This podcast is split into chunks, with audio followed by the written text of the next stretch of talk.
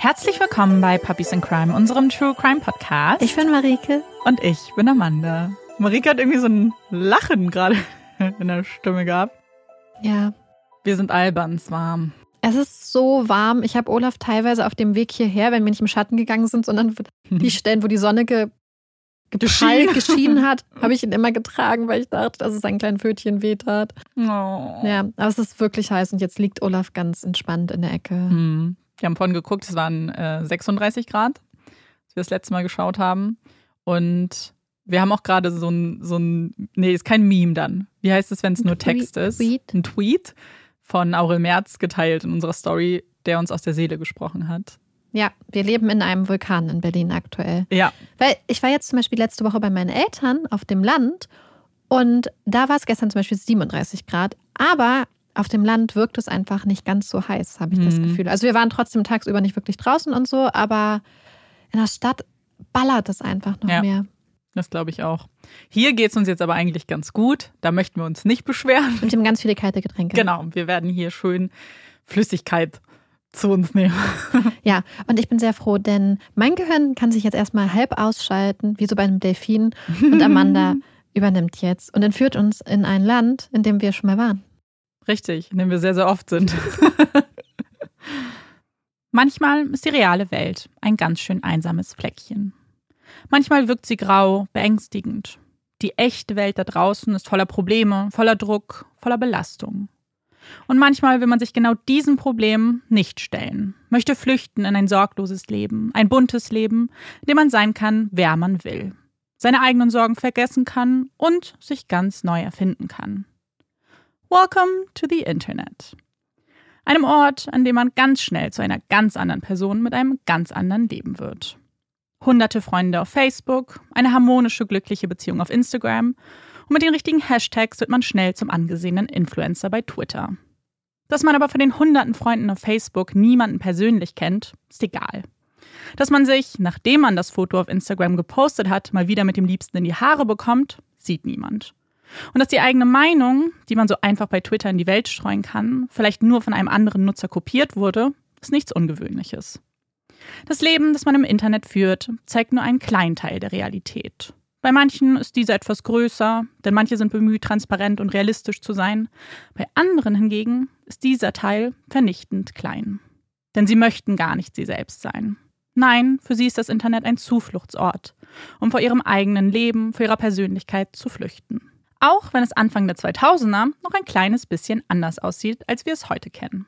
Instagram wird erst 2010 auf den Markt kommen. Twitter wird erst 2012 seinen Höhepunkt erreichen. Bevor diese zwei Giganten den Markt übernahmen, waren es Chaträume und Messenger wie MSN und ICQ, die ihre Nutzer stundenlang in ihren Bann zogen, die ihnen eine Möglichkeit bieten, sich mit anderen Menschen aus der ganzen Welt auszutauschen.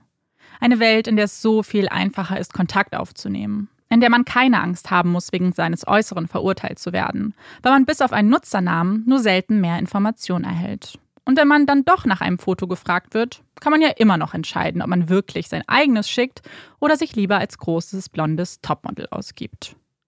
Es gibt also unzählige Möglichkeiten, zu einer anderen Person zu werden. Freunde zu finden, ohne diese im wahren Leben treffen zu müssen. Zu flirten, ohne dass man sich überwinden muss. Ein Leben zu führen, das man sich sonst nur erträumen könnte.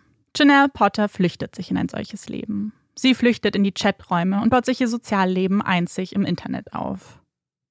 Ich bin ein lieber, fürsorglicher Mensch. Ich liebe das Leben und ich liebe es, andere Menschen zum Lachen zu bringen. Das sind die ersten Worte, die die Besucher ihres Facebook-Profils lesen. Der erste Eindruck, den Janelle vermitteln möchte bei ihren potenziellen Freunden im Internet. Und sie wünscht sich nichts sehnlicher, als diese Freunde von sich überzeugen zu können ihnen ihr wahres Ich, ihren Kern zu zeigen, sich auszutauschen, über Gott und die Welt zu reden, jemanden zu haben, mit dem sie all das tun kann, was man sonst draußen erleben würde. Denn wenn sie den Computer ausschaltet, dann fehlt ihr genau das. Freundschaft. Janelle Potter wird 1982 in Philadelphia geboren und ist die jüngere von zwei Schwestern. Schon als Kind stellen ihre Eltern fest, dass Janelle anders ist. Das sehen auch ihre Mitschüler, Sie ist ruhig, kommt in der Schule nicht richtig hinterher. Eine ganze Anreihung von Diagnosen begleitet das kleine Mädchen mit den Ringellöckchen. Typ 1 Diabetes, auditive Verarbeitungs- und Wahrnehmungsstörung, Angststörung, eine Lese- und Rechtschreibschwäche. Ihre Eltern Marvin, genannt Buddy, und Barbara machen sich große Sorgen um das blasse Mädchen, das in der Schule immer mehr zur Außenseiterin wird.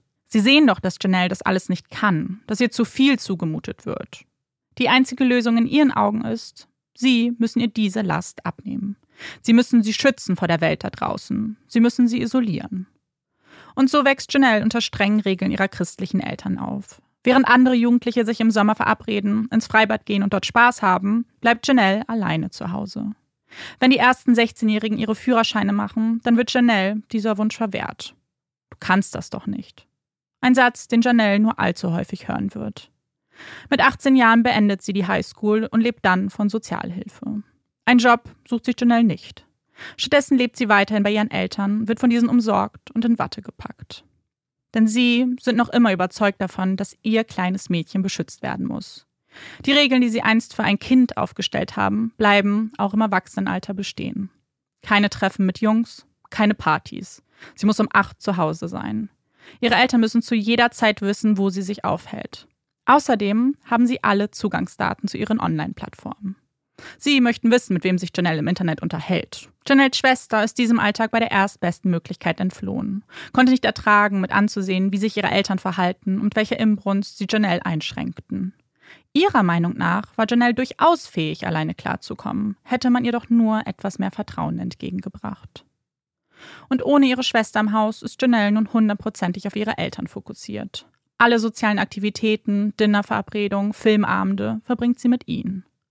Als sich Buddy und Barbara 2005 entscheiden, in die Kleinstadt Mountain City umzuziehen, gibt es keine große Diskussion darüber, ob Janelle mitkommt oder nicht. Mit nun 23 Jahren lebt sie in einer für sie völlig neuen Kleinstadt. Einer Kleinstadt, in der jeder jeden kennt. Nicht unbedingt optimales Pflaster, um aus sich rauszukommen und Zugang zu anderen Menschen im eigenen Alter zu finden. Mountain City im Norden Tennessees hat gerade einmal 2500 Einwohner, verteilt auf eine Fläche von 8,6 Quadratkilometer. Wie der Name andeuten lässt, liegt Mountain City inmitten einer Berglandschaft. Es ist idyllisch, eine ganz typische Kleinstadt mit ihrem eigenen Flair. Wenn man sie betritt, wird man von einem roten Holzschild begrüßt. Welcome to Mountain City, a friendly hometown. Die freundliche Heimat. Es mag ein wenig seltsam wirken, wenn sich eine Stadt als Heimat versteht. Das ist doch eigentlich eher subjektiv. Aber es verdeutlicht das Leben in der Stadt eigentlich ganz gut. Denn natürlich kennt sich hier jeder und die meisten Familien verlassen Mountain City auch nicht und bleiben über Generationen in ihrer perfekten Heimat. Für Janelle ist der Anfang schwer. Kontakte zu knüpfen fiel ihr schon immer nicht leicht. Aber jetzt in eine neue Stadt zu ziehen, in der es diese starken Verbindungen gibt, das schüchtert sie ein. Schnell entscheidet sie sich, ihr Leben weiterhin hauptsächlich auf Facebook oder MySpace zu führen. Denn dort ist alles ganz anders. Ganz anders als in dieser öden Stadt, in der niemand etwas mit ihr zu tun haben will. Sie mögen keine Zugezogenen, sagt sie sich immer wieder. Es liegt nicht an ihr, es liegt an ihnen da draußen und ihrer Kleinstadtmentalität. Denn hier im Internet, da mag man sie doch. Da lacht man über ihre Witze, fragt sie nach ihrem Befinden. Und manchmal hat sie das Gefühl, dass man sogar ein bisschen mit ihr flirtet. Aber sie muss vorsichtig sein, das weiß sie. Denn ihre Eltern könnten jedes dieser Worte mitlesen. Könnten mitbekommen, dass sie vielleicht den Kontakt mit den Jungs und die Komplimente genießt. Vier Jahre würde Janelle dieses Leben führen. Vier Jahre kaum aus dem Haus gehen. Vier Jahre entweder im Internet verbringen oder mit ihren Eltern, die wie sie keiner Arbeit nachgehen und deswegen viel Zeit haben. Zeit für sich, Zeit für ihre Familie, ihr wichtigstes Gut. Denn Hauptsache, der Familie geht es gut. Aber nach vier Jahren wird sich etwas ändern. Janelle ist gerade in der Apotheke, um ihre Medikamente abzuholen, als sie von Tracy angesprochen wird. Es ist ein unverfängliches Gespräch, ein wenig Smalltalk. Dann eine Einladung. Vielleicht hat Janelle ja mal Lust, zu Tracy zu kommen. Sie könnten vielleicht grillen, Lagerfeuer machen oder sie gehen in den Bergen wandern. Janelles Augen strahlen. Ist das der Anfang einer echten Freundschaft? Der Anfang eines neuen Lebens? Weit weg von Facebook und ihren Internetfreunden? Wird Tracy ihre erste richtige Freundin in Mountain City? Ja, denn Tracy hat ein bisschen Mitleid mit Janelle. Sie weiß, wie schwer es sein kann, Freunde zu finden und hat Janelle oft allein in der Stadt gesehen. Die fast zwei Meter große Janelle wirkte immer so traurig, so unsicher. Ihre Stimme ist so kindlich und sanft, dass man sich ganz viel Mühe geben muss, sie überhaupt zu verstehen. Niemand sollte so einsam sein. Immer nur Zeit mit den eigenen Eltern verbringen. Jeder verdient Freunde, davon ist Tracy überzeugt. Und wenn Janelle nicht auf sie zugehen kann, nicht eigene Freundschaften knüpft, dann würde man die Freunde eben zu ihr bringen, denkt sich Tracy. Und damit beginnt eine neue Ära in Janelles Leben. Eine glückliche Zeit mit Tracy, ihrer Familie und ihren Freunden. Denn sie alle haben Janelle mit offenen Armen empfangen, sie eingebunden, haben sie zu ihrer Freundin erklärt. Ganz selbstverständlich. Janelle könnte nicht glücklicher sein. Endlich hat sie das Gefühl, dazuzugehören, keine Außenseiterin zu sein. Ein Leben zu führen, wie sie es sich im Internet aufgebaut hatte, aber mit echten Freunden. Und da ist noch etwas anderes, das Janelle empfindet. Schmetterlinge im Bauch. Schon nach dem ersten Treffen mit Tracy spürt sie da dieses Flattern, als sie ihn anblickt. Tracys Bruder Billy. Der schlanke Mann mit den braunen Augen und dem Schnauzbart hat es Janelle angetan. Er ist so nett zu ihr, hilft ihr, wenn sie zusammen im Park klettern gehen. Er ist lustig, hat immer einen lockeren Spruch auf den Lippen. Sie mag Billy. Und er mag sie auch. Aber nur als Freundin. Denn Billy hat sein Herz schon längst verschenkt. Er und Billie Jean haben sich 2010 in einer Textilfabrik kennengelernt, in der sie zusammen gearbeitet haben. Für Billy war es Liebe auf den ersten Blick und eigentlich noch viel mehr als das. Denn Billie Jean war für ihn der Grund, sein Leben umzukrempeln. Denn Billys Vergangenheit ist nicht gerade heiter Sonnenschein. Er war ein Womanizer, konnte sich nie festlegen und sprang von Affäre zu Affäre. Außerdem war Billy drogenabhängig. Sein Leben war völlig außer Kontrolle geraten und er wusste nicht, wie er es wieder in geregelte Bahn lenken sollte. Bis er Billie Jean traf und alles wieder Sinn ergab. Wie ein Blitz traf es ihn. Für sie würde er sich ändern. Für die in seinen Augen schönste Frau der Welt. Die Frau mit dem Bobschnitt und dem strahlend weißen Lächeln.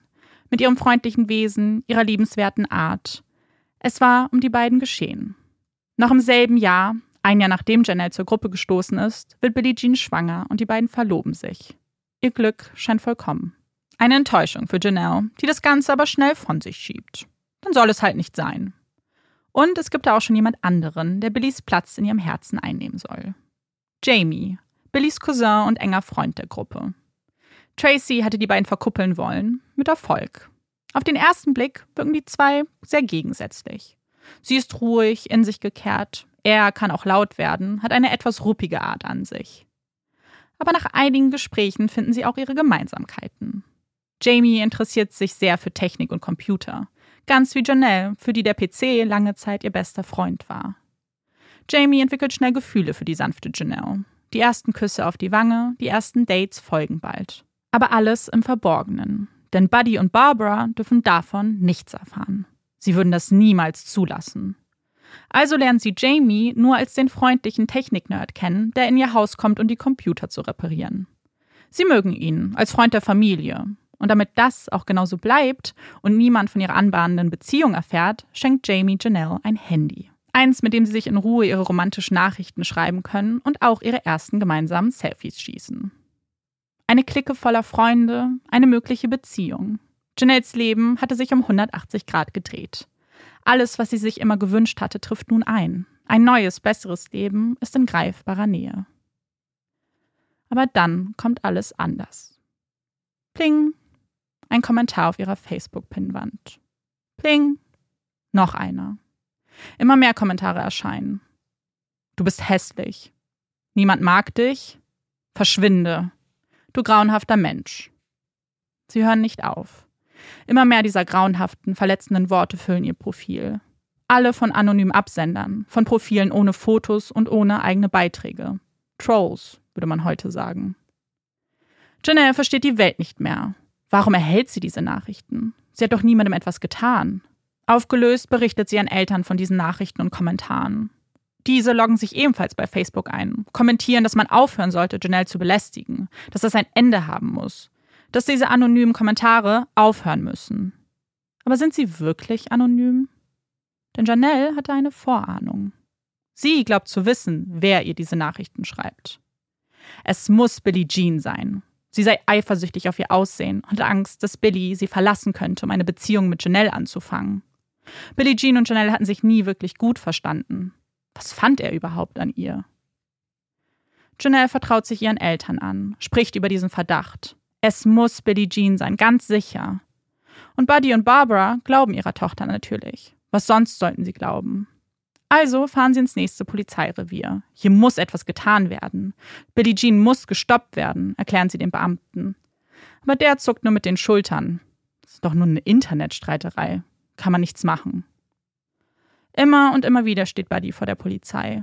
Es hört nicht auf. Die entfolgen meiner Tochter. Sie verliert Facebook-Freunde durch diese Kommentare. Tut endlich was. Jemandem auf Facebook zu entfolgen, ist nun wahrlich keine Straftat, erklärt man ihm. Und solange man nicht wüsste, von wem diese Kommentare stammen, könnte man auch nichts tun. Und so sehr diese Kommentare und Worte verletzen, sie sind erst der Anfang. Denn der Horror beginnt nun auch im echten Leben. Eines Abends hören sie ein Poltern an der Tür. Als sie rauskommen, liegen dort Steine. Man hatte Steine auf ihr Haus geworfen. Die Familie betrachtet sie. Auf einem der Steine stehen die Namen Billie Jean und Bill. Das muss doch Beweis genug sein für die Polizei. Sie müssen doch jetzt tätig werden. Aber wieder werden sie weggeschickt. Wieder finden ihre Sorgen kein Gehör. Als Janelle sich das nächste Mal in ihr Facebook-Profil einloggt, stellt sie fest, dass sie zwei Facebook-Freunde weniger hat. Billie Jean und Billy haben sie aus ihrer Freundesliste entfernt. 31. Januar 2012, 10.30 Uhr. Ein Anruf erreicht die Notrufzentrale. Eine aufgeregte Frauenstimme hallt durch den Hörer. Ich brauche einen Krankenwagen, schnell. Sie sind ganz weiß. Ich, ich spüre keinen Puls. Ich glaube, Sie sind tot. Hier ist auch ein Baby. Sieht nicht gut aus, als ob er geschlagen wurde. Oh Gott, kommen Sie schnell. Wer liegt denn da? Wie heißen die Personen? fragt der Operator. Billie Jean. Und er heißt Billy Payne. Ihr kleiner Sohn Tyler lag noch in Billie Jeans Arm, umgeben vom Blut seiner Mutter. Als die Nachbarin das tote Paar vorfindet, war Tyler ganz still. Er sah erschöpft aus, aber er machte keinen Mucks. Als die Ermittler wenig später das Haus der Familie betreten, entfaltet sich vor ihnen ein Bild des Schreckens. Billy liegt im Schlafzimmer, seine Kehle ist aufgeschlitzt, sein Kopf zeigt eine einzige Schusswunde. Im Kinderzimmer liegt Billie Jean, auch sie wurde durch einen Kopfschuss getötet. Den Ermittlern stockt der Atem. So etwas hatten sie noch nie ansehen müssen. In ihrem County gibt es so gut wie keine Tötungsdelikte. Und dann auch noch hier in Mountain City? Sie können es nicht glauben. Sie kannten Billy und Billie Jean. Sie waren doch so glücklich gewesen, hatten doch gerade erst angefangen, eine Familie zu gründen. Tyler ist gerade mal sieben Monate alt. Wer würde so etwas tun? Wer würde ihm die Eltern nehmen? Und wer hätte einen Grund dafür, die beiden umzubringen? Erste Theorien formen sich in den Köpfen der Ermittler, die mittlerweile auch Unterstützung aus den staatlichen Behörden erhalten haben. War es ein Raubmord? Oder hat es sich Billy vielleicht in seiner Vergangenheit mit Drogendealern verscherzt? Aber warum hatte man Tyler am Leben gelassen? Hatte da jemand Skrupel? Oder gab es irgendeinen Grund dafür? Die Ermittler stehen vor einem Rätsel, denn der Tatort bietet nur wenig Aufschluss. Die Spurensicherung findet keine Patronenhülsen. Der Täter muss diese also mitgenommen haben. Auch finden sie keine Tatwaffe oder sonstigen Hinweise auf die Täter. Keine DNA, keine Fingerabdrücke. Die Wohnung ist komplett sauber. Es gibt auch keine Spuren auf ein gewaltvolles Eindringen in das Haus.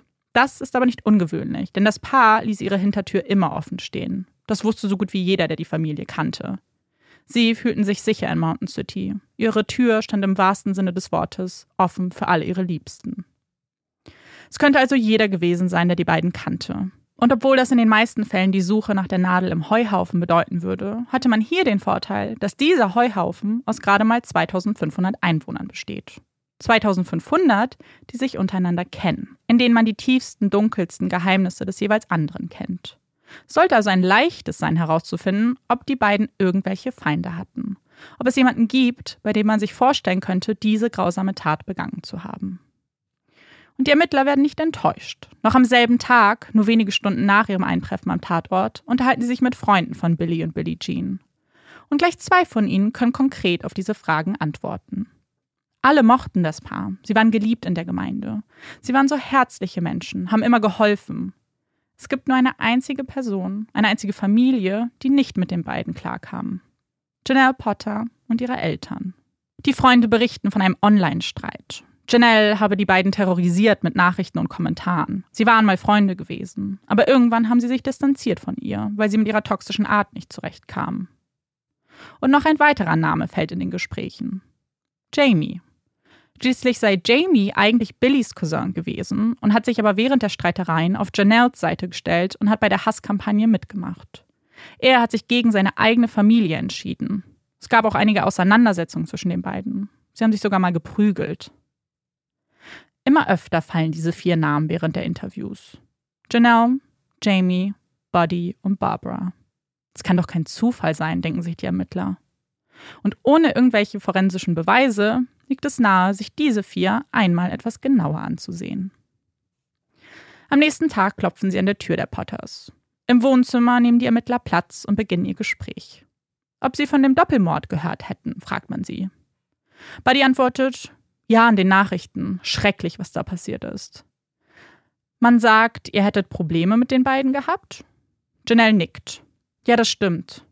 Buddy fügt hinzu, immer beschuldigt man uns. Wir haben nichts damit zu tun. Die Ermittler horchen auf. Das haben wir doch gar nicht. Niemand wird hier beschuldigt. Janelle unterbricht. Es tut mir leid, was Ihnen passiert ist. Aber Sie haben mich komplett fertig gemacht. Und wieder spitzen sich die Ohren der Ermittler. Hatten die Freunde des Paares nicht das genaue Gegenteil ausgesagt? Dass es Janelle war, die dem Paar nachstellte und sie belästigte? Was stimmt denn nun? Und was hat diese Internetstreiterei mit der Realität zu tun? Janelle fährt fort. Ich habe ihnen nie etwas Böses geschrieben, nur dass sie aufhören sollen. Sie haben sich in meinen Account gehackt. Das waren sie selbst, die die Kommentare auf ihrer Seite geschrieben haben. Ja, genau, das haben sie gemacht, bestätigt auch Barbara. Nach diesem Gespräch zeigen sich die Ermittler ratloser denn je. Ist das hier wirklich ihre einzige Spur?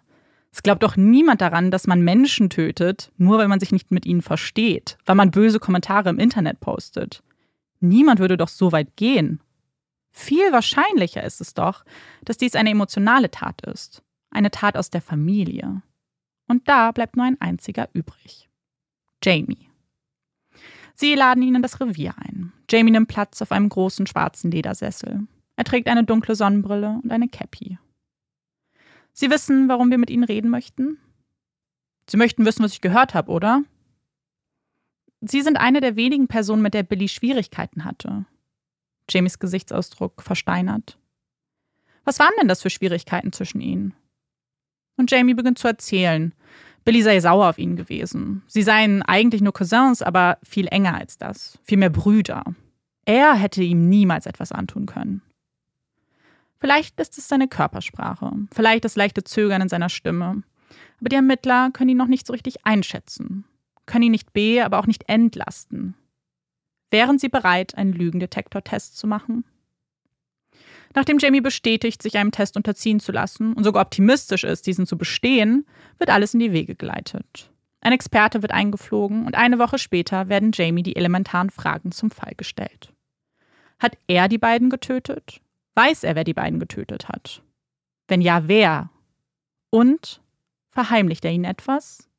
War er vielleicht anwesend? Das Ergebnis ist für die Ermittler eindeutig.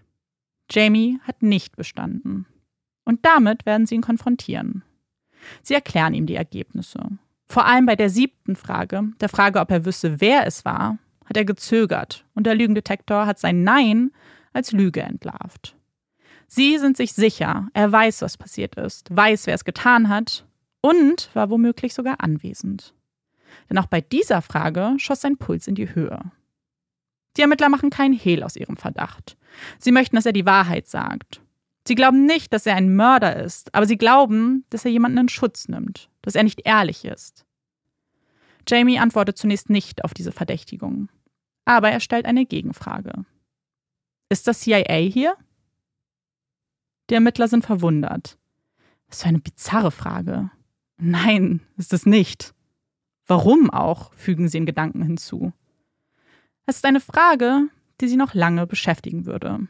Eine Frage, die diesem Fall noch eine Wendung geben wird. Wir glauben nicht, dass sie ein schlechter Mensch sind, aber wir glauben, sie sind an etwas geraten, mit dem sie eigentlich nichts zu tun haben wollen. Es ist eine bekannte Vernehmungstaktik, dem Verdächtigen eine Alternative anzubieten, jemand anderem die Schuld zuschieben zu können. So auch jetzt. Aber hier, in diesem Fall, ist es viel mehr als nur Taktik. Denn die Ermittler sind überzeugt davon, dass nicht Jamie das Mastermind hinter diesem Verbrechen ist. Sie vermuten jemand ganz anderem hinter der Tat. Jemanden, der seine Tochter sein Leben lang beschützen wollte, der immer wieder zur Polizei ging und nie gehört wurde, der vielleicht das Recht in die eigenen Hände nahm. Buddy. Ich glaube, sie hatten Angst vor ihm. Er hat sie mit der Waffe bedroht. Sie waren da, aber sie haben nur seinetwegen gehandelt, wollten ihre Loyalität beweisen. So geht es noch einige Stunden. Jamie wird immer ruhiger, sein Blick immer starrer. Na komm, sag uns, wer die Waffe hielt. Er. Wer ist er? Buddy. Er berichtet bruchstückhaft vom Abend. Er habe Schüsse gehört und Billie Jeans Schreie. Erst hatte Buddy Billy erschossen, danach ging er auf Billie Jean zu. Er selbst stand in der Tür. Billie Jean konnte nicht fliehen. Dann fiel auch der zweite Schuss. Danach hatte Buddy ihm ein Messer gereicht, um Billy die Kehle aufzuschlitzen. Nachdem Jamie seine Beteiligung an der Tat zugegeben hat, müssen sie nun auch Buddy rankriegen. Und am einfachsten wäre das, wenn Jamie ihnen helfen würde. Sie bitten ihn, Buddy anzurufen. Vielleicht bekommt er ja ein Geständnis aus ihm raus. Es klingelt und man hört Buddys Stimme am anderen Ende. Wie geht's dir? fragt er. Nicht so gut. Die beschuldigen mich, antwortet Jamie. Was? Echt? Ja, ich meine, du hast doch alles aus dem Haus verschwinden lassen, oder? Klar, antwortet Buddy. Gut, das beruhigt mich. Das Gespräch endet. Für die Ermittler ist es ein kleiner Sieg. Es ist kein Geständnis per se, aber damit können sie arbeiten. Denn es reicht sowohl für einen Haftbefehl gegen Jamie und Buddy sowie für einen Durchsuchungsbeschluss. Um 2.30 Uhr morgens wird Buddy festgenommen und aufs Revier gebracht. Auf dem Revier konfrontieren sie ihn mit Jamies Aussagen. Sie hätten Beweise, sie wüssten, dass er involviert ist. Aber er muss jetzt kooperieren, um es nicht noch schlimmer zu machen. Sie können ihn ja verstehen, er wollte seine Tochter beschützen, sein Allerheiligstes. Sie verstehen, er hatte genug von den Drohungen. Natürlich hatte ich genug. Wir wurden ständig bedroht. Wir haben Nachrichten bekommen, dass man Janelle töten würde, ihr den Kopf abtrennen würde, sie vergewaltigen würde. Natürlich hatte ich genug davon, Angst zu haben. Sie können sich nicht vorstellen, wie es sich anfühlt, immer wieder zu lesen, dass jemand plant, die eigene Tochter zu entführen und sie zu töten. Es ist schrecklich. Wissen Barbara und Janelle, was du getan hast? Nein, antwortet Buddy. Willst du es ihnen sagen? Sie deuten auf ein Telefon in der Ecke. Buddy nickt und steht auf. Er wählt seine eigene Nummer und wartet, bis er Barbaras Stimme hört. Barbara, bevor du es jetzt von jemand anderem erfährst, ich möchte, dass du weißt, dass ich beteiligt bin. Ich war's. Vier Stunden nachdem sie ihn auf das Revier gebracht haben, erhalten sie mit diesem Gespräch ein Geständnis, zumindest zum Teil. Denn nachdem Barbara erwidert, er solle nichts mehr sagen, außer dass er unschuldig sei, spricht er nicht mehr mit den Ermittlern und bittet um einen Anwalt. Zur gleichen Zeit schaut sich das restliche Team im Haus der Potters um. Was sie dort vorfinden, lässt ihnen das Blut in den Adern gefrieren. Zum einen sind da ausgedruckte Fotos von Billie Jean und ihren Freundinnen. Auf einem Foto steht über ihrem Gesicht das Wort Bitch.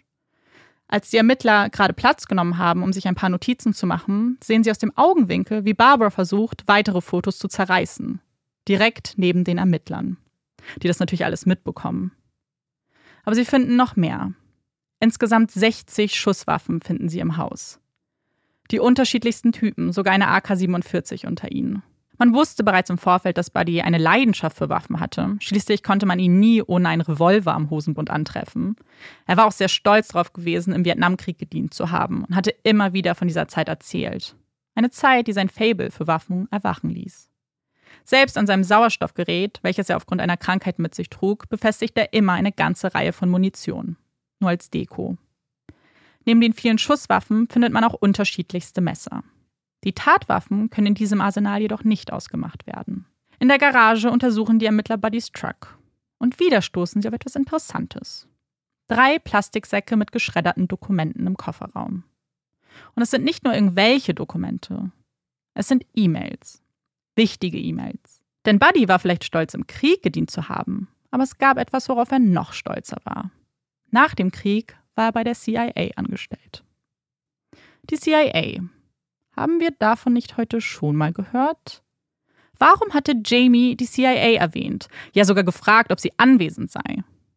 Er würde später erklären, dass er in Kontakt mit jemandem von der CIA stand. Sein Name ist Chris. Und die E-Mails, die dort in den Säcken vernichtet wurden, sind E-Mail-Konversationen zwischen den Potters Jamie und diesem Chris. Ein Monat hat es gedauert, all die Schnipsel zusammenzusetzen. Zusätzlich analysierte man die Computer der Familie. Es hatte sich gelohnt, denn was sie dort zu lesen bekamen, eröffnete ihnen eine ganz neue Perspektive. Eine Version der Geschehnisse, die nicht nur Buddy und Jamie belastet. Die E-Mails zeigen die eigentliche Wahrheit hinter dieser schrecklichen Tat. Eine Wahrheit, die an Boshaftigkeit und Manipulation kaum zu überbieten ist. Als erstes wird Janelle von Chris kontaktiert. Chris sei ein Freund von Janelle. Sie kennt ihn auch aus Pennsylvania. Dort sind sie zusammen auf eine Schule gegangen, aber sie hatten keinen richtigen Kontakt. Und dann schrieb er sie wieder ganz plötzlich an. Er schrieb ihr, dass er beim CIA arbeitet und nach Mountain City geschickt wurde, um sie dort zu beschützen. Es gäbe Hinweise darauf, dass es jemand auf Janelle abgesehen hat, und das müsste er verhindern. Er wüsste auch, wer dahinter steckt. Es sind Billy und Billie Jean. Es muss etwas getan werden, bevor es zu spät ist, schreibt er ihr. Es folgen unzählige E-Mails zwischen ihm und der Familie. Er bietet Buddy sogar einen Job bei der CIA an. Und dieser ist hellauf begeistert. Alles, was Chris schreibt, saugen die Beteiligten in sich auf, sind überzeugt davon, dass jedes seiner Worte wahr ist. Und seine Worte, sein Drängen nach Taten werden mit der Zeit immer konkreter. Chris an die Potters. Vielleicht fragt ihr euch, was ich bei der CIA mache. Ich töte. Mir macht es Spaß zu töten. Ich kann all die bösen Menschen da draußen töten. Ich bin bei vielen Projekten involviert. Sie wollen mich immer dabei haben. Keine Ahnung, warum genau. Vielleicht, weil ich groß bin oder schnell, bin ich sicher. Ich bin ein guter Schütze. Vielleicht deswegen. Ja, ich bin mir sicher, Sie haben es auf Janelle abgesehen. Wenn ihr etwas unternehmen wollt, dann tut es. Buddy, schnappt ihr zuerst Billy. Er ist ein Arschloch. Erschießt ihn zuerst, den Damnfucker. Töte, töte, töte. Und schert euch nicht um sie. Buddy braucht seine CIA-ID. Dann kann er loslegen. Ich weiß nicht, warum es so lange dauert. Barbara an Chris. Bud wundert sich, wo seine ID ist. Er ist jeden Tag zu Hause, er kann sie abholen kommen. Dann bleib ich mit Janelle zu Hause. Chris Antwort an Barbara. Ich habe die ID gesehen. Hat mein Boss sie ihm nicht zugeschickt? Verdammt, ich kümmere mich darum. Barbara an Chris. Vielleicht hat Bud ja die ID bis dahin. Dann kann er CIA-Waffen benutzen und endlich den Job erledigen. Sie müssen alle weg. Und die, die übrig bleiben, sollen sich wundern, bin ich als nächstes dran? Wann immer du bereit bist, Buddy ist auch bereit. Er hat es satt. Es ist tragisch, dass es so weit kommen muss. Er ist sehr geduldig. Aber wenn man ihn erstmal auf die Palme bringt, dann gibt es keinen zurück. Es gibt keinen anderen Weg. Sie werden Janelle nicht kriegen. Sie werden auch ihr blaues Wunder erleben. Sie alle werden sterben. Auch das Baby. Billie Jean ist eine Lügnerin, eine Satanistin, die uns alle manipuliert hat. Was glaubst du, machen wir es nächste Woche? Besser jetzt. Es wird früher passieren, als sie denken. Chris an Jamie. Janelle ist ein guter Mensch. Es sind diese Frauen, die sie verrückt machen. Das, was sie tun, verletzt sie. Und alles nur, weil Janelle hübsch ist, hübscher ist als sie. Sie müssen das einfach akzeptieren. Ich hoffe, dass du und Buddy sie dran bekommt. Ihr tut das Richtige. Ihr helft der Stadt damit. Ich wünschte, ich könnte sie töten, aber ich kann leider gerade nicht. Es ist nur ein Auszug aus monatelangen Gesprächen. Besonders Barbara ist ganz fanat in Chris. Wie oft lobt sie ihn, dankt ihm für die großartige Unterstützung. Er sei ein guter Mensch, ein Freund. Sie sind dankbar, dass er sie über diese Umstände informiert hat. Aber wer ist Chris? Ist er Janelles ehemaliger Klassenkamerad? Hat das CIA tatsächlich einen ihrer Männer losgeschickt, um sie zu beschützen? Eine Untersuchung der E-Mails und der E-Mail-Adresse zeigt, dass all seine E-Mails von derselben IP-Adresse verschickt wurden. Der IP-Adresse der Potters. Und sein Facebook-Profil wurde mit Janelles E-Mail erstellt. Im Prozess werden die E-Mails außerdem mit Janelles privaten Konversationen verglichen und man findet unzählige Parallelen, Ausdrucksweisen und die exakt gleichen Rechtschreibfehler. Auch scheint es nach genauerer Betrachtung der Hate-Kommentare, die man auf Janelles Profil fand, wahrscheinlich, dass Billie Jean und Billy nichts damit zu tun hatten.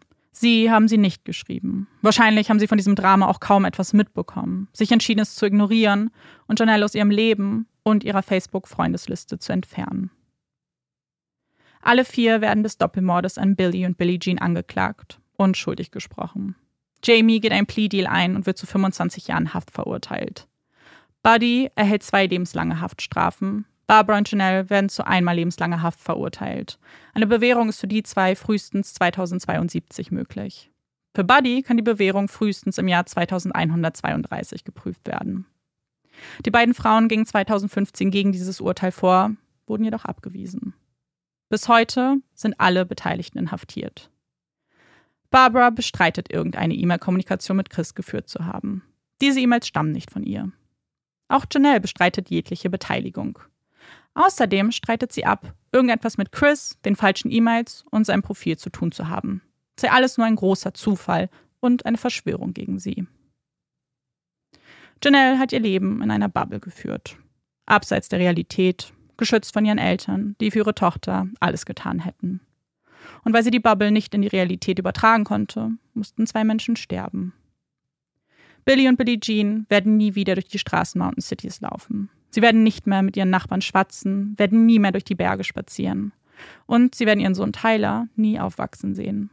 Er wird seine Eltern niemals kennenlernen, wird nur den Geschichten lauschen, die man über sie erzählt. Die Geschichten von einem unglaublichen Paar, das mit Liebe im Herzen durch die Welt ging, das nur Gutes für ihre Familie wollte und deren Leben viel zu früh endete. Es werden diese Geschichten sein, die dafür sorgen, dass Billie Jean und Billy nie vergessen werden. Ähm,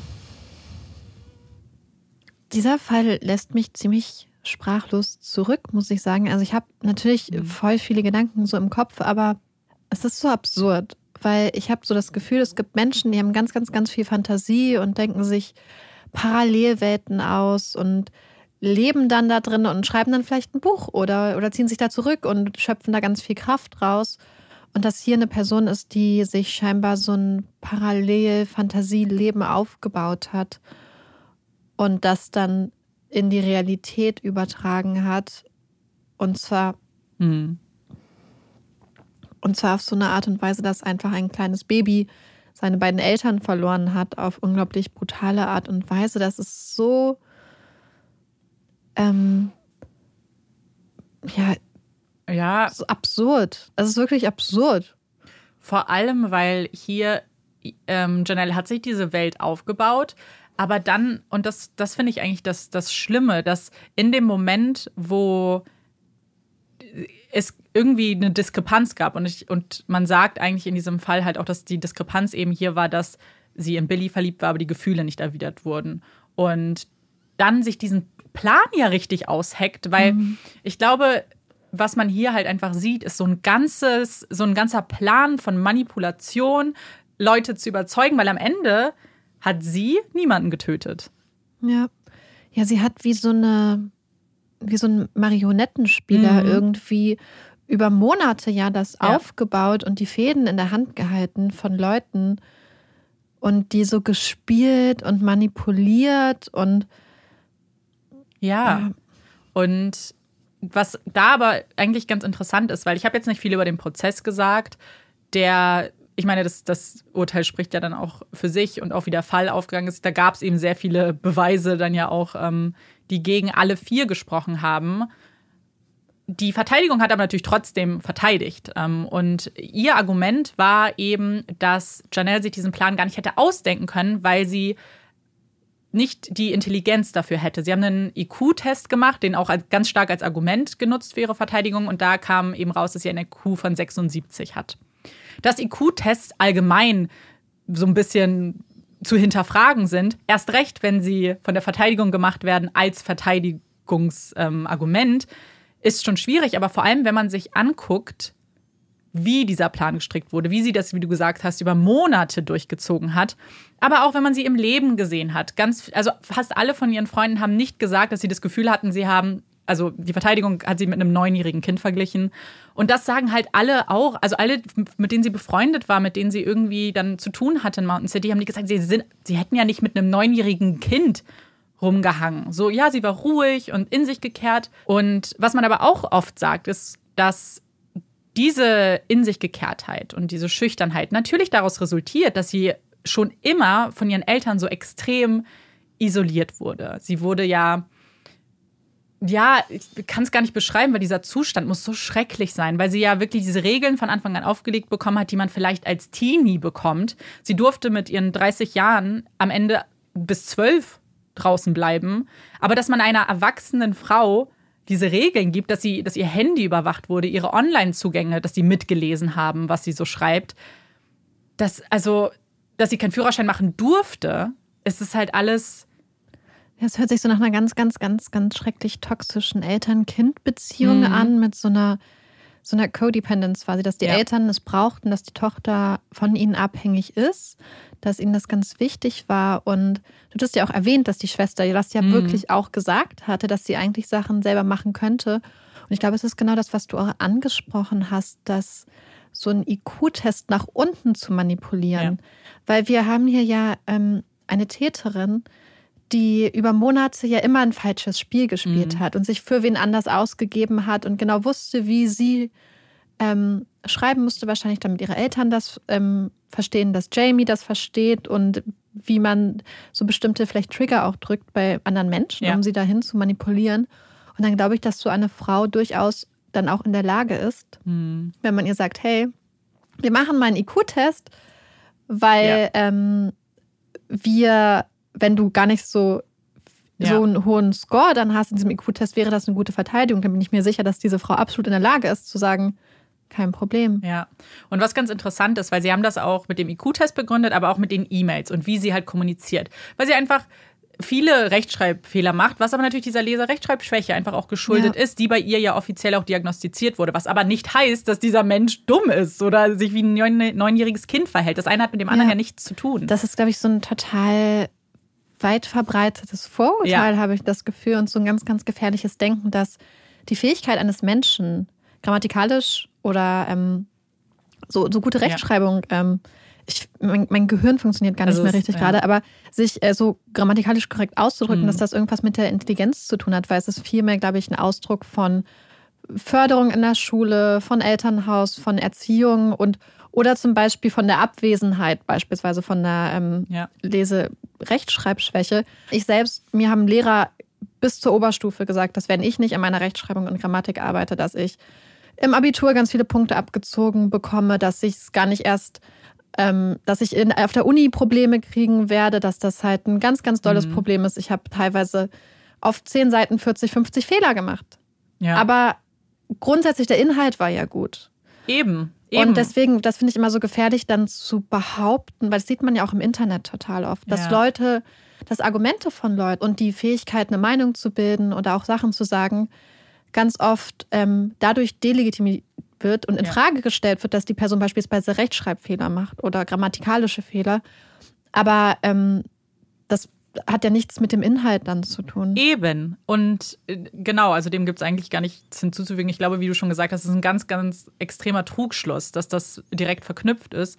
Und sie haben diese E-Mails genommen und es ist eigentlich auch absurd, weil sie natürlich gesagt haben, diese E-Mails stammen nicht von ihr, also die E-Mails von Chris, die hat Janelle nicht geschrieben, wo man aber eben diese Wörter gesehen hat, die Janelle immer wieder falsch schreibt, das einfach ähm, ist, ist ein Fakt, und die auch in diesen E-Mails falsch geschrieben wurden.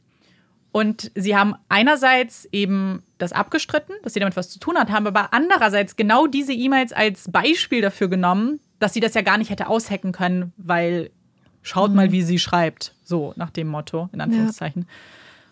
Ähm, und ich, ich meine, ich, ich glaube, ich brauche jetzt nicht äh, sagen, dass ganz offensichtlich diese E-Mails von ihr kommen, dass, dass sie das alles geschrieben hat. Es ist aus diesem Haus verschickt worden Ja. über ihre IP-Adresse. Mit Und- ihrer E-Mail-Adresse. und, ja, genau, genau, mit ihrer E-Mail-Adresse das Profil. Der echte Chris, dessen Foto sie benutzt hat für das Facebook-Profil, wurde auch ja, im Prozess verhört. Ich, es war relativ kurz und schmerzlos, nur bestätigt, dass er nichts damit zu tun hat, Janelle nicht kennt. Und ja, sie waren auf einer Schule, das konnte man dann schon nachvollziehen, aber er hat halt keinen Kontakt damals nicht mit ihr gehabt und jetzt auch nicht. Und was dann mit diesen E-Mails aber, also ich habe es Marike vorhin, nach, nachdem wir ähm, aufgenommen haben, ganz kurz auch schon gesagt, es ist immer so schwierig, das zu übersetzen, weil ganz viel natürlich mit der Rechtschreibung, Grammatik und Wortwahl fällt und auch ein bisschen, wie die E-Mails geschrieben wurden, was so Satzzeichen angeht. Es sieht halt einfach, es ist sehr viel in Caps geschrieben. Wir haben keine Ja. Punkte, wir haben keine Kommas. Ähm, Aber ich finde das, ähm, habe ich Amanda auch Ja. gesagt, ich finde, das ist total bei der E-Mail, die du übersetzt hast, rübergekommen. Es Mhm. ist eine ganz bestimmte eigene Art zu schreiben, ja. wie eine Person denkt, dass eine Person schreiben würde, die in so einer Situation ist, Genau. dieses abgehackt, Understatement, James Bond-mäßiger. Ja. Ja. ich weiß auch nicht warum. Und, ähm, Ich töte Vielleicht, alle. weil ich, ich töte. Zum, zum Spaß. Ich töte gerne böse Menschen. Ja, und man darf auch nicht vergessen, dass Buddy ja immer wieder gesagt hat, dass er bei, CIA, bei der CIA war. Was hat er da gemacht? Er, hat ja nicht, er darf nicht darüber reden. Das ist confidential.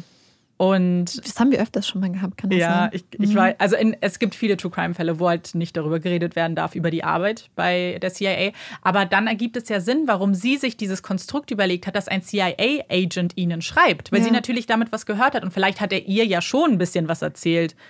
Wenn das, man weiß, man kann es ja nicht mehr belegen, dass er wirklich Ja. bei der CIA war, aber Aber es sind ja auch, wenn man sich so anguckt, was es so beispielsweise für Literatur und Serien Mhm. auch so für jetzt sagen wir mal jüngere Menschen gibt, das ist ja ganz oft so, dass da beispielsweise ein Ja. Kind ist, was irgendwie ein ganz normales Leben lebt und auf einmal kommt jemand von der CIA oder von so einer Agentenorganisation und sagt, hey, dich haben wir ausgewählt, weil wir gemerkt haben, dass du was Besonderes bist. Du machst jetzt ein paar Tests und dann wirst du halt Mhm. Agent. Ich habe solche Bücher total gerne als Kind gelesen. Da gab es so mehrere Serien und so funktioniert das ja oft, dass ein Ja. Mensch aus dem normalen Umfeld genommen wird und auf einmal Mittelpunkt einer Verschwörung, einer Mhm. also von sowas ist und dass das, ähm, das total. ja, dieses, man ist was Besonderes und nicht nur, dass es was Besonderes ist, sondern dass da andere Leute sind, die sich um die Person scharen, sie beschützen wollen, für sie Sachen machen wollen, Ja. weil diese Person halt unique und besonders ist.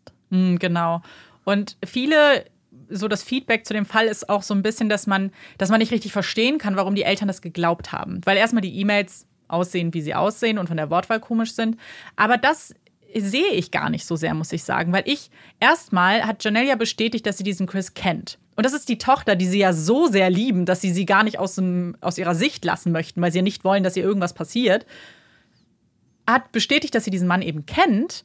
Und wenn dann dir einfach immer über Monate lang gefüttert wird, diese Information zugeteilt wird, so, ja, die wollen sie umbringen, die wollen sie vergewaltigen, ihr den Kopf abtrennen, also ganz, ganz ähm, grafische Inhalte auch. Ich glaube schon, dass man das glaubt, vor allem, wenn du selbst gar nicht so im Internet bewandert bist, weil Ja. sie sind natürlich eine ältere Generation dann schon gewesen. Also, weil ich habe dann, ich glaube, in einem Podcast, ich weiß gar nicht, dazu gehört, wo auch jemand gesagt hat, wenn ich das meine Eltern machen würde, über lange genug, die würden das auch glauben, dass denen da irgendwer was schreibt. Man muss es nur lange genug und richtig verpacken. Und kommt wahrscheinlich auch auf die Grundcharaktere und Eigenschaften der Leute an, weil Ja. ich finde auch die Tatsache, dass du beschrieben hast, wie viele Waffen Buddy ja. hatte, Ja. Messer, ich meine eine AK-47, im Haus deutet für mich grundsätzlich auf einen Menschen hin, der vielleicht grundsätzlich ein bestimmtes Maß an Paranoia vielleicht Mhm. schon aufweist.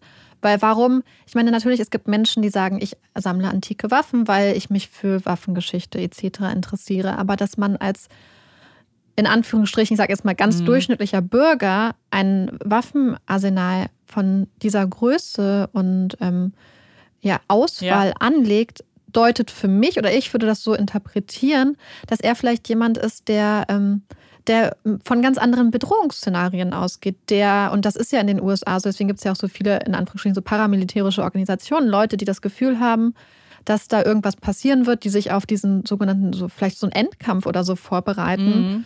Und Ja. wenn du einen Va- Vater hast, vielleicht auch eine Mutter, die grundsätzlich schon mal das Gefühl haben, sie müssen sich gegen Sachen verteidigen Ja. und sie brauchen Waffen, obwohl es ja eigentlich nichts Objektives gibt, was dafür spricht, ähm, dann ist es vielleicht auch ein fruchtbarer Boden, auf den dieses Bedrohungsszenario dann fällt. Ja, total. Und ja, wie du sagst, ich, man, man muss sich, also ich habe viele Fotos der Waffen gesehen, weil die das auch bei ähm, der Durchsuchung Fotos davon gemacht haben. Das sind da einfach auch, also eben Maschinengewehre. Das sind nicht Ja. irgendwie, wie du sagst, so antike Waffen, die vielleicht schön aussehen, wenn man sie irgendwo ausstellt, was finde ich auch super komisch schon finde. Aber meinetwegen, mach das. Maschinengewehre. Dass, dass sowas überhaupt Ja, gekauft werden darf, finde ich ja einfach so, so grund, so absurd. Ja, so, Naja, und vor allem bei 60 Waffen. Ganz ehrlich wundert es mich auch nicht, wenn man die Tatwaffe nicht findet, weil er wird sie ja ganz sicher entsorgt haben, weil es fällt ja auch nicht auf, wenn du dann 59 Waffen hast oder wie auch immer. Ja.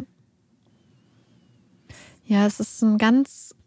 Ich hatte am Anfang, als Amanda ähm, angefangen hat zu erzählen, zwischenzeitlich, als sie dann erzählt hat, wie ähm, Buddy vor der Polizei steht Mhm. und sagt, die Leute entfolgen Janelle und so, habe ich tatsächlich wirklich geschmunzelt und gelacht und Mhm. Amanda auch, glaube ich, einmal Ja, ja. abgelenkt, So ein bisschen, weil ich erst das so witzig fand in dem Moment, weil ich dachte, das ist ja niedlich, dass diese Elterngeneration mhm. dann so diesen Schmerz führt von der Tochter, dass ihr da Leute entfolgen und dass sie sie beschützen wollen vor dieser Verletzung im virtuellen Raum. Und ich fand das in dem Moment eigentlich ganz niedlich und war für mich so auch wie süß, wie ja. manche Leute damit umgehen. Und ähm, aber ich finde dann, genau diese, ja. Dreht sich das so schnell? Hm. Ja, weil diese Situation ist wie so ein Vorbote ein bisschen. Weil wenn, ja. wenn dein, wenn die beiden bei so Kleinigkeiten schon direkt so extrem gehen, zur Polizei gehen, dann eben, wenn es dann konkreter wird und nicht nur Kommentare auf einmal sind, dann werden die Aktionen und Reaktionen ja auch immer äh, ja, ja, größer. Ja. Ich will nur kurz abschließend vielleicht was zu meinen Quellen sagen. Es gibt nämlich einige Dokus dazu und die habe ich alle geguckt. Es gibt auch eine, ähm, die es bei TV Now gibt. Vielleicht kennt sie daher schon der ein oder andere. Und die fand ich auch ganz gut, weil die relativ neu ist und sehr gut gemacht ist. Welche ich aber mühe besser finde, ist die von 2020. Die kann man auf YouTube gucken. Weil da sprechen sowohl Janelle als auch Barbara, sie wurden im Gefängnis besucht. Ähm, und es gibt eben die Verhöre und die Ermittler sprechen. Und die beiden sprechen zu hören, finde ich, gibt dem Ganzen noch eine neue so Schicht, weil wie sie das alles abstreiten und fast mit so einem leeren Blick da sitzen, ist, ist ein bisschen befremdlich. Und würde ich euch sehr ans Herz legen, verlinken wir euch in der Folgenbeschreibung. Ja, ich ähm, hab's Amanda während des Falls schon einmal gesagt an einer Stelle, aber ich wollte es jetzt nicht so in die Besprechung yeah. bringen, weil es eigentlich eher so eine humoristische Sache ist. Aber ich musste ähm, lachen, als es um die Steine ging, die auf das Haus geschmissen wurden, wo dann Billie Jean und Billy drauf stand. Mit Edding geschrieben, yeah. der Name und das dann gesagt wurde, ja, ist doch klar, offensichtlich haben die beiden diese Steine dann auf uns geworfen, weil ähm, man würde ja denken, dass Leute, wenn sie was Dummes machen, grundsätzlich erstmal nicht unterschreiben würden. Mhm. Grundsätzlich. Mhm. Und dann ähm, ist mir eine Geschichte aus eingefallen, als ich, äh, war ich 19 oder so, da war ich mit einem Kumpel in Queenstown in Neuseeland. Und das ist so eine kleine Stadt, wo man sehr viel feiern kann. Und wir waren jeden Abend eigentlich feiern und saßen immer vorher am Tisch im Hostel und haben da vorgeglüht. Und eines Morgens komme ich so komplett verschlafen an die Rezeption, weil ich glaube ich noch bezahlen musste oder so. Mhm. Und dann meinte halt eine Person von der Rezeption quasi so, äh, ja, also ihr geht erstmal in die Küche beziehungsweise den Aufenthaltsraum und macht den Tisch wieder heile, weil sonst könnt ihr hier sofort quasi aus dem Hostel raus und wir schmeißen euch raus. Und ich war total verwirrt. Und ich meinte so, hä, was ist denn los? Dann meinten sie so, ja, dein Kumpel Freddy hat den Tisch äh, vandalized, also beschädigt, mhm. Sachbeschädigung. Und ich so, hä, wieso und warum Wieso denkt ihr, dass das Freddy war? Da waren gestern voll viele Leute. Ihr könnt doch nicht einfach so behaupten, dass er das war, wenn ihr das nicht wisst. Und dann meinten sie so, einen Moment. Und dann sind wir in diesen Raum gegangen und dann hatte mein Kumpel seinen Namen in 10 Zentimeter großen Buchstaben in den Tisch geritzt. Und ich dachte so, ja, es gibt durchaus Leute, Menschen. die ähm, Eigentumsdelikte etc. vornehmen oder die, Sachbeschädigung und das dann auch noch unterschreiben. Die sehr stolz auf ihre Tat auch Das war so absurd, dieser Moment, wo ich so versucht habe zu argumentieren. Ja, aber ihr wisst ihr doch gar nicht, dass das ist so. uns das erstmal. Er hat mit seinem Namen, er hat seinen Namen da eingeritzt. Und ja, das war, daran musste ich halt denken, weil es wirklich solche Leute gibt, die auch ja. durchaus so, ähm, so schlecht denken in bestimmten Situationen. Ja. Insbesondere unter dem Einfluss von Alkohol. Ich wollte gerade sagen, war das, wenn man feiert. Aber, aber wieso? Ja, Echt? und dann musste er das wegmachen, aber dann durften wir auch bleiben. Gott sei Dank. Nein, das ist aber nett dann. Ja, das war dann ganz schön. Und damit haben wir ja schon ein bisschen die Stimmung wieder gelockert, aber machen gleich weiter. Und zwar mit unserer Puppy Break. Yay! Ich bin mal wieder mit der Puppy Break dran. Große Überraschung. Amanda. Ja. Riech mal. Habt ihr es jetzt gehört? So. Ich habe es mich auch gerade ausprobiert.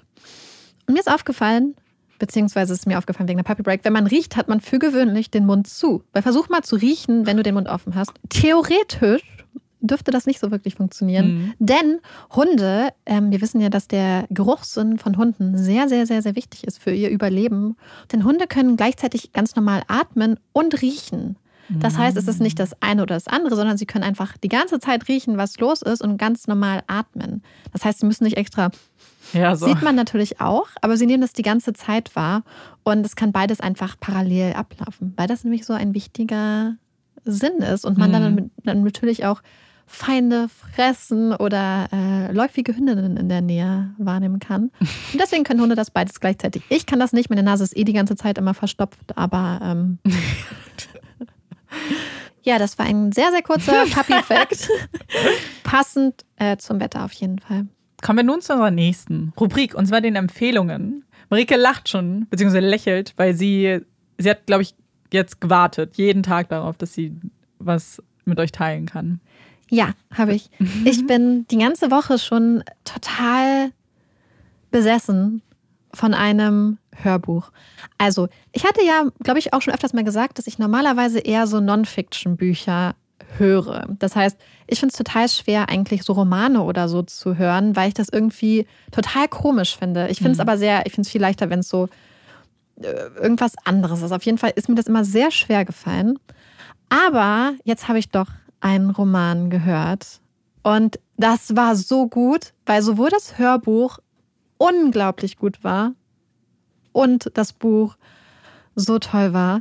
Und zwar geht es um ein Buch, was mir bzw. uns ganz, ganz viele von euch auch empfohlen haben, als wir auch mal nach den Fantasy-Empfehlungen gefragt haben. Und zwar geht es um Six of Crows. Ich hatte ja schon mal die Netflix-Serie Shadow and Bone empfohlen. Also es ist jetzt ein bisschen kompliziert, weil es gibt eine Autorin, die halt sehr viele verschiedene Buchreihen geschrieben hat, die alle in der gleichen Welt passieren und auch immer so ein bisschen miteinander verwoben sind. Und zwar gibt es einmal die Grisha-Trilogie, ist es, glaube ich. Das ist das, worauf Shadow and Bone größtenteils basiert. Aber die besten Charaktere in Shadow and Bone, also Matthias, Nina, Jasper, Cass und Inesh, kommen aus Six of Crows. Das heißt, es ist, oh mein Gott, es ist so gut, ich kann es gar nicht beschreiben. Also letzten Endes finde ich es immer total toll, wenn Serien oder Filme viele Charaktere hat, wo keiner so wirklich der Hauptcharakter ist, sondern mhm. wo es mhm. einfach so ein bunt zusammengewürfelter Mix ist von ganz vielen ganz tollen Charakteren, wo man alle so in den ins Herz schließt. Das finde ich persönlich immer viel schöner eigentlich, als wenn es einen Hauptcharakter gibt, der ganz besonders ist und ganz anders als alle anderen und total mächtig ist oder irgendwas total gut kann. Ich finde es total schön, wenn es ganz viele Leute sind, die ganz viele Facetten haben und Schwächen und Geschichten und so liebenswert sind. Und das hat man bei Six of Crow. Oh mein Gott, wenn ihr diese Leute mochtet bei Shadow and Bone, lest oder hört dieses Buch. Es ist so gut, weil man auch die ganzen Hintergrundgeschichten kriegt und diese Charaktere sind einfach, ich habe mich so verliebt. Ich hatte mich ja schon bei Shadow und Bond total in die Charaktere verliebt. Jetzt habe ich mich noch mal mehr rein verliebt. Einfach alle. Ich bin so begeistert und ich habe die englische Fassung gehört von Six of Crow, wo quasi jedes Kapitel, was zum Beispiel von Inesh gesprochen wird, wird dann von einer Person vorgelesen mhm. und Cass Sache wird dann von der anderen vorgelesen. Und das ist so toll gemacht. Das ist so gut. Oh mein Gott. Oh mein Gott. so, jetzt ist es raus. Jetzt ist es raus. Ich habe die ganze Zeit darauf gewartet. Ich lag gestern im Bett und dachte so, wie kann ich das gut rüberbringen? Ich hoffe, ich habe es einigermaßen gut rübergebracht, weil ich bin einfach wirklich begeistert. Ich, ich kann es kaum erwarten, aus dem Studio raus und direkt weiterhören. Amanda lacht. Ja, ich kann ja nichts sagen dazu. Soll ich, was soll ich das sagen? du auch hören, lesen. Na, das glaube ich nicht. aber ich frage mich, warum haben sie Shadow and Bone verfilmt und nicht das? Das ist wirklich was, was mir auf dem Herzen liegt, was ich nicht ganz verstehen kann. Und ich mochte ja Shadow and Bone sehr, sehr gerne. Mhm. Aber jetzt, wo ich das gehört habe, denke ich so, wow, was wäre das für eine Story gewesen für eine Serie? Vielleicht haben sie sich nicht rangetraut, weil sie Vielleicht. dachten, das kann nur enttäuschen dann. Aber sie haben die Charaktere so gut gecastet, finde ich. Also ich meine natürlich, ich glaube, es ist immer anders so, wenn man die Charaktere, ich kannte ja erst die Charaktere aus der Serie und mhm. habe dann das Buch gehört. Aber das, das Casting ist so gut. Wow. Vielleicht kommt ja was. Ich hoffe.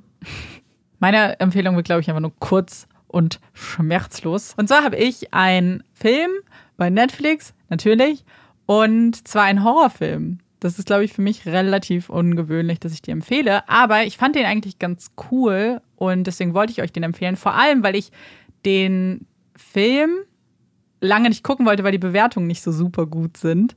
Aber jetzt habe ich ihn geguckt und verstehe die nicht so wirklich. Und zwar geht es um den Film The Perfection. Ich weiß nicht, ob du den gesehen hast. Ist von 2019 und ist ein Horror-Thriller, würde ich sagen. Und man kann nicht ganz so viel zu der Geschichte sagen. Merkt man auch daran, dass wenn man sich die Beschreibung bei Netflix durchliest, dass da nichts steht. Und das hat auch einen Grund, warum. Ähm, aber es geht um zwei Cellistinnen, die an einer Akademie waren oder sind und sich da kennenlernen. Die eine war mal Star-Cellistin, die andere ist gerade die aktuelle Star-Cellistin und dann geht es eben sehr schnell in einen Horrorfilm. Und was die Kritik immer schreibt, und das finde ich einfach komisch, ist, dass der Film manchmal zu brutal, zu absurd ist und manchmal verliert er seine Story. Und ich frage mich mal, mit was für Ansprüchen gehen Leute an Horrorfilme? Also ich finde das immer ein bisschen komisch und vor allem für einen Horrorfilm hat der sehr, sehr viel Story. Also gerade wenn Und man. das sagt Amanda. Und das sag ich. Und ja, am Ende ist der ein bisschen absurd, das stimmt schon. Aber es ist halt ein Horrorfilm auch gewesen. Also ich fand, also finde ich ganz komisch. Wenn man da ohne irgendwelche Ansprüche rangeht, einfach nur sich einen Film angucken will, weil er spannend ist, ist der super gut. Ich fand den, habe ich nicht verstanden. Ich finde es sowieso, ich will gerade bei Horrorfilmen, will ich Mhm. eigentlich, also ich möchte schon eine gute Erklärung dafür haben, Ja. was da so schief gelaufen ist, aber ich finde, dass gerade die, die so mit so einem krassen intellektuellen Anspruch rangehen, mich oft enttäuschen. Weil ja, es dann zu verkopft ist und zu wenig. genau. Und ich finde hier, der ist so gut gemacht. Wie gesagt, er ist natürlich offensichtlich blutig. Ähm, es ist ein ganz klassischer Horrorfilm, hat ein paar Slasher-Elemente. Äh, ihr seid also vorgewarnt hiermit. Aber wenn ihr da äh, keine Probleme mit habt, dann guckt den mal und schreibt mir, ihn fandet. Ich glaube, der kommt auch auf meine Liste. Ja, ja, ich glaube, du würdest den auch ganz gut finden. Die Schauspieler, also es sind zwei Schauspielerinnen. Ähm, die eine ist Alison Williams von Get Out. Und, sie, ähm, und sie ist Jordan Browning äh, von Dear White People. Es ist, Ah, okay. Und die zwei sind so, sie spielen das Ja. so unfassbar gut. Es ist, ähm, Hm, alleine für die Schauspielerin finde ich es auch sehr, sehr cool. bin ich gespannt. Hast du einen Hot Take von uns Ich habe einen? Hot Take. Mhm. Ich fange mal an und er hat ähm, was mit dem, mit dem Wetter zu tun, weil das Wetter mich jetzt an einen Hot Take nämlich Oh. erinnert hat. Und alle schimpfen natürlich, wenn, wenn man die über 30 Grad erreicht und die Wohnungen sind zu heiß. Und ich meine, ich, wir sind in Gedanken gerade an alle Dachgeschossmenschen. Äh, wir, wir denken an euch. Ähm, ich habe das Glück, im Erdgeschoss zu leben, deswegen ist es bei mir eigentlich ganz okay. Aber mir ist etwas aufgefallen. Und das war egal, wo ich gewohnt habe und egal, wie warm es ist. Wenn ich schlafe, brauche ich eine Decke. Und zwar eine richtige Decke. Was ich überhaupt nicht kann, ist, wenn Leute mir einen Bettlaken hinlegen. Kennst du das, wenn du manchmal in so südliche Länder im Urlaub warst und dann hast du nur so ein Bettlaken? Nein, ich will eine Decke. Eine richtige Decke. Mit Flausch. Egal wie warm es ist. Ich werde sie natürlich auch nicht komplett über die Nase ziehen wie im Winter, aber ich will sie so umarmen. Du brauchst ein Seitenschläferkissen. Wir haben es schon mal Nee, ausdiskutiert. ich will eine Decke. Mhm. Also ich habe gestern mit so einem Bettlaken Nein. geschlafen. Also ich habe ich hab mitten in der Nacht meine Decke auseinandergerissen, also nicht auseinandergerissen, aber aufgeknöpft Kaputt gemacht. und ähm, ja, ent, wie auch immer, Ja. auf jeden Fall die Decke daraus gemacht und dann noch das Laken benutzt. Dann war mir aber irgendwann so kalt, dass ich die Decke dann wieder drüber gemacht habe. Dann war Mhm. es irgendwie so ein bisschen unpassend. Aber ich kann das durchaus schon. Aber ich weiß, was du meinst, weil das Gefühl ist viel besser, wenn man so eine ja, Decke hat. Aber es war gestern so heiß. I know. Und das, ich glaube, es geht ich glaube, halt manche Leute brauchen so. nicht mal eine Decke. Nee, da nee. Nicht mal ein Laken. Nee. Gibt es solche Leute? es gibt Leute, die ohne Kissen auch schlafen. Was? Ja, Nee, doch. Ich kenne eine meiner Freundinnen schläft ohne Kissen. Wie? Ich, Weil selbst Olaf schläft voll gerne mit Kissen. ich, also ohne Decke, ohne Kissen, ich, nee. Ich weiß, dass manchmal es für den Rücken besser ist, bevor uns jetzt Mhm. Leute wieder irgendwelche Studien schicken. Wir wissen, dass es Gründe gibt, warum man besser, ohne- dass man auch ohne Kissen schlafen kann. Ähm, aber ich will das nicht. nee, ich will auch immer, ich, mein Bett soll im Idealfall einfach so eine große Burg Ich sein mit ganz viel auch. Decken und Kissen. Ja, genau das. Und das im Sommer auch. Mir kann man das nicht nehmen. Ich brauche Ja. meine Decke. Aber bei dir ist es wirklich auch noch ein bisschen kühler. Ja, ich habe auch Glück. Aber das ist, wie gesagt, das ist ganz egal. Das war immer schon, wo ich Ja. gewohnt habe. Ich wechsle meine Decken nicht im Sommer und Winter. Hast du nicht mal so, hast du nicht so eine Ich hab vier eine. Doch, doch, ich hab Jahreszeitdecke, wie das eine. heißt? Aber so, wir haben zum Beispiel so. so. eine, die kann man so Ja, zusammen machen und ich dann auch. für den Sommer macht man sie halb. Ja, ich nicht. Hm. Ich habe den, den Sinn einer Jahreszeitendecke nicht verstanden, scheinbar. Ähm, was Hm. ist denn dein Hot Take? Also, ich folge bei Instagram zwei Unternehmerinnen, die ich sehr amüsant finde und wo ich mich mir den Content total gerne angucke. Es macht mir irgendwie Spaß und ich finde das irgendwie schön so. Die sind sehr sympathisch.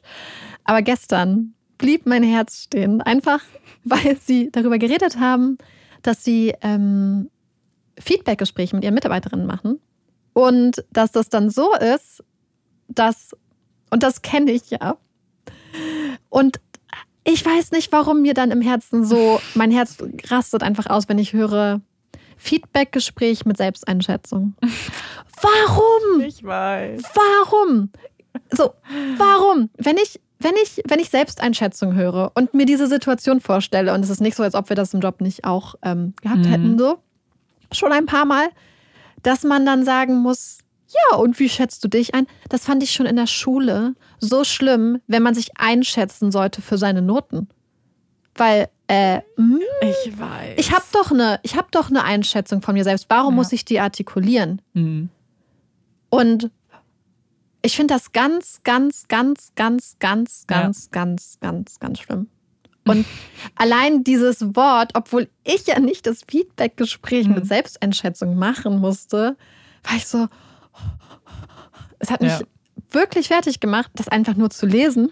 Und ich glaube, das ist schon so, ich, aber ich meine, wahrscheinlich gibt es ganz viele Leute, die so pädagogisch von euch ausgebildet sind und, Mhm. und vielleicht Unternehmer oder Personaler oder so, die wissen warum, aber warum tut man Menschen das an? Gibt es Leute, die sich gerne selbst einschätzen? Weil es ist ja nicht so, dass man dann denkt, oh, jetzt muss ich eine Selbsteinschätzung machen. Jetzt fange ich mal drüber an zu überlegen, wie mein Leben so läuft. Nein, ich denke da jeden Tag drüber nach, wenn ich arbeite, wie mein Leben läuft, weil man sich damit nur mal beschäftigt. Und was bringt es, wenn ich jetzt da hingehe? Genauso wie diese Fragen, die ich noch nie gehört habe, übrigens bei Mhm. einem Vorstellungsgespräch. Was ist Ihre Schwächen? Oh, mm, Ich habe die tatsächlich mal bekommen. Oh, oh ich Gott, dachte auch, und? es wäre ein Mythos. es ist kein Mythos. Es ist kein Mythos, es gibt diese Frage. Tatsächlich bei meinem jetzigen Arbeitgeber kam die Frage. Hm. Und also mein, mein Glück war aber, wir hatten in meiner Ausbildung ähm, so ein richtiges Training gab, so Bewerbungstraining, Ja. Bewerbungsgesprächstraining und da hat man uns diese, hat man das auch aufgeschlüsselt, wie du am besten darauf antwortest. Und du sollst nämlich nicht antworten mit, ach, ich Ich weiß nicht, ich arbeite zu gerne. Ja, genau. Oder ich, oh, ich liebe es einfach immer zu arbeiten. Sondern man soll schon eine aktive, man soll eine Schwäche nehmen, die tatsächlich auch eine Schwäche ist, aber erklären, Mhm. äh, wie du daran arbeitest, das zu ändern oder was du dafür tust, dass diese Schwäche nicht deinen Arbeitsalltag beeinflusst. Ich weiß gar nicht mehr, was ich doch. Ähm, ich sage es euch jetzt auch, was meine Schwester hier gesagt hat, weil sie so gesagt haben, so auch im Arbeitsumfeld gibt es irgendwas, was du nicht so gut kannst und ich so nicht so, ja, wenn es um Rechnen geht. wenn irgendwas mit Rechnen und so, äh, ja. ich glaube sogar Excel habe ich gesagt, ist mein Oh, nicht so mein Excel. Lieblings ähm, und Programm. Ähm, ich glaube, das hatte ich damals gesagt. Ja, aber ich, ähm, ich übe ja und ich mache das ja auch immer wieder und dann wird man ja immer besser, ne? Excel ist so schlimm. ja. Ey, wirklich. Alles, was ich bei Excel kann, habe ich mir über Google selbst gemacht, weil ich irgendwie teilweise so Sachen hatte, wo ich so dachte, wenn ich jetzt Amanda frage, wie ich das mache, dann. Und ich muss da sagen, Amanda ist die liebste Person. Man kann sie immer alles fragen und sie ist super geduldig. Das ist beeindruckend. Aber selbst ja. da dachte ich manchmal so, Alter, ey, das kannst du jetzt nicht fragen. Und Wenn man schon weiß. ich ich habe dir das irgendwann das erzählt, dass ich alles, was ich bei Excel habe, von mir selbst ergoogelt habe, weil ich das ja auch nie gelernt habe. Und ich finde Excel so schlimm.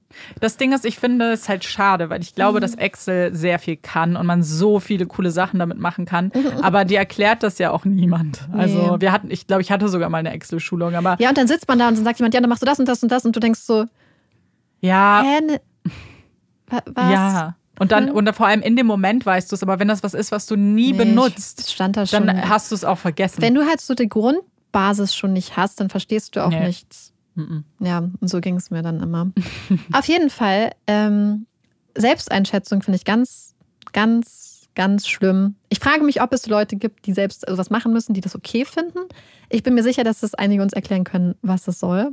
Ja, ich glaube vor allem, selbst wenn es welche gibt, die damit was anfangen können, es wird ja so pauschal für alle benutzt. Und ich habe dann das Gefühl, okay, die, die es aber irgendwie unter Druck setzt, dann ist ja dieses ganze Gespräch schon nicht mehr produktiv. Weil ich finde, Feedback-Gespräch ist so wichtig, dass das in einer entspannten Atmosphäre ist, wo man auch das Ja. Gefühl hat, man kann Feedback geben. Weil sonst sitzt du da einfach nur und hast die- das Gefühl, du wirst gerade Ja, beurteilt. wenn es so formalisiert ist, Ja, habe ich das genau. Gefühl, dass das total ähm, schwierig ist, weil es dann so eine komische Hm. Situation ist irgendwie. Ja, Ja, ja, weil dann, wenn du eh die ganze Zeit nur in deinem Kopf schon äh, alles Mhm. zerdenkst, dann wirst du auch kein Feedback geben in dem Moment oder Ja. äh, irgendwie produktiv sein. Ja, und vor allem dann denke ich so, ja, mm, aber ich glaube, ich bin auch einfach die Person, die nicht so feedbackfreudig dann in so einer Situation ist.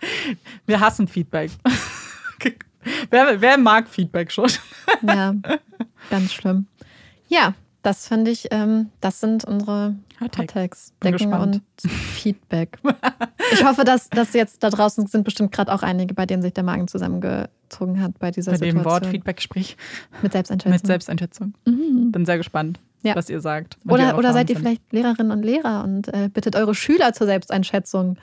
Am besten ist es auch noch, wenn man dann die Note aufschreiben musste, die man gedacht Ah. hat, weil da ist ja Aber nicht mal die Tatsache, dass du es begründen musst, Hm. sondern einfach nur so, wie falsch schätzt du dich ein? Ja. Und gibt es irgendwen da draußen, der sich besser eingeschätzt hat? Oder so richtig? Hat man nicht immer so eine halbe Note mindestens abgezogen, weil man Ja, nicht weil man- reingehen wollte und sagen wollte, ich bin eine Eins. ja, Nee, eine 2 Plus würde ich mir schon geben. Das Mhm. Ding ist, ich frage mich auch, erfüllt das einen, einen Zweck? Also meine wird dann ja. Lehrer sa sagen, oh, du sagst jetzt, du bist eine 2 Plus, ich habe jetzt eigentlich 2 Minus, treffen wir uns in der Mitte. Machen Ja. das? Also ist das so? Also ich, ich habe durchaus schon mal so argumentiert, wenn ich Sachen ganz unfair fand. Ja, klar, dass du dann inzwischen. Aber, äh, aber weiß nicht in, vor, von vornherein, Ja, ja, genau. Sondern, sondern dann, wenn irgendwas so offensichtlich falsch war. na, dann kann man ja auch wie ich das bewertet habe mit meiner Expertise in Pädagogik. Ja, eben, dass man selber sieht. Ich weiß nicht. Ja. Bin gespannt, was ihr sagt, wie eure Erfahrungen so sind. ja, Und dann war es das mit dieser Folge an diesem sehr Ja. heißen Tag. wir werden gleich Chips essen Ja. und, und so trinken. Trink, Getränke trinken. Ja, Genau, und äh, editieren natürlich, damit Amanda diese wird Folge rauskommt. Ich muss editieren.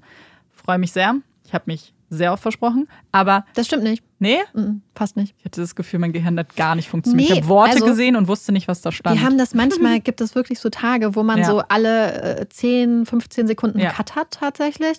Aber heute hatten wir teilweise, wenn es so richtig guter Lauf ist, dann so Mm. zwei Minuten durchziehen. Das hatte Boah. Amanda heute sehr viel. Das war so sehr ernüchternd. Falls ihr jemals plant, einen Podcast zu machen, dann stellt ihr fest, dass zwei Minuten am Stück kein. Fehler zu machen sehr gut ist. ja. Aber dann setze ich mich gleich mal dran. Sehr gut, vielleicht dauert es dann ja doch nicht so lange. Und wir hoffen, euch hat diese Folge gefallen. Ihr hört uns auch beim nächsten Mal wieder zu. Ich bin Amanda Ich bin Marike. und das ist Puppies in Crime. Tschüss.